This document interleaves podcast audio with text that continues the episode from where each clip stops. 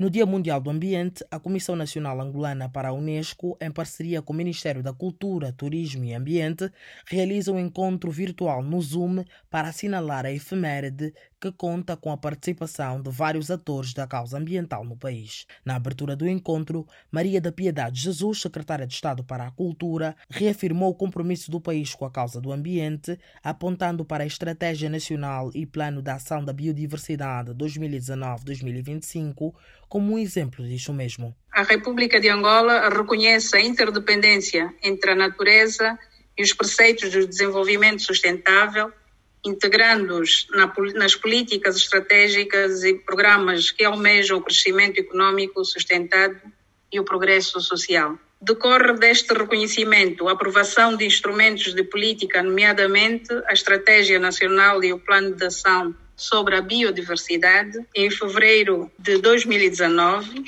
o Plano Nacional de Normalização Ambiental em abril de 2020, o Programa Nacional de Qualidade Ambiental em maio de 2020, entre outros instrumentos.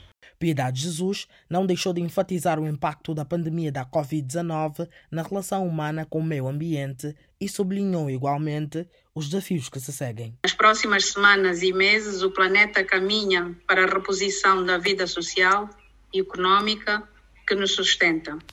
Esta reposição está a ser cuidadosamente planeada para salvaguardar as exigências do perigo da contaminação que experimentamos Defendemos que esta reposição deve também incluir medidas e políticas que promovam uma interação mais sustentável com os ecossistemas de que dependemos. No evento virtual, o representante da Comissão Nacional Angolana para a Unesco, Alexandre Costa, referiu o discurso de Audrey Zulay, a diretora-geral da Unesco, que se diz em diálogo permanente para a partilha de conhecimento no domínio da educação ambiental.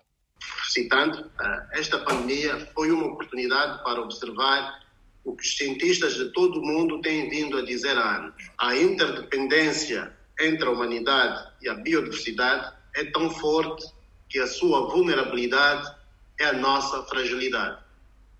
Neste particular, a Unesco tem apostado no permanente diálogo coletivo com todos os Estados-membros e associados, o que lhe permite eh, desenvolver mecanismos essenciais de cooperação e de intercâmbio para a partilha de conhecimento neste domínio.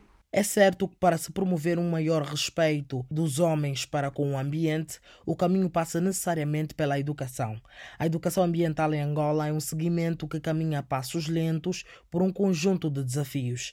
A falta de uma política nacional da educação ambiental e a ausência de recursos financeiros são alguns deles, segundo Carélia Butélio, chefe de Departamento de Educação Ambiental do Ministério de Tutela.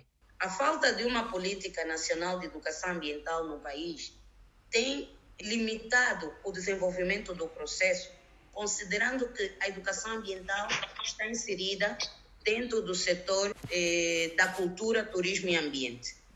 Eh, ela tem sido implementada como um programa eh, setorial e muitas das vezes verifica-se que as, eh, os programas desenvolvidos a nível central não se fazem sentir a nível eh, local.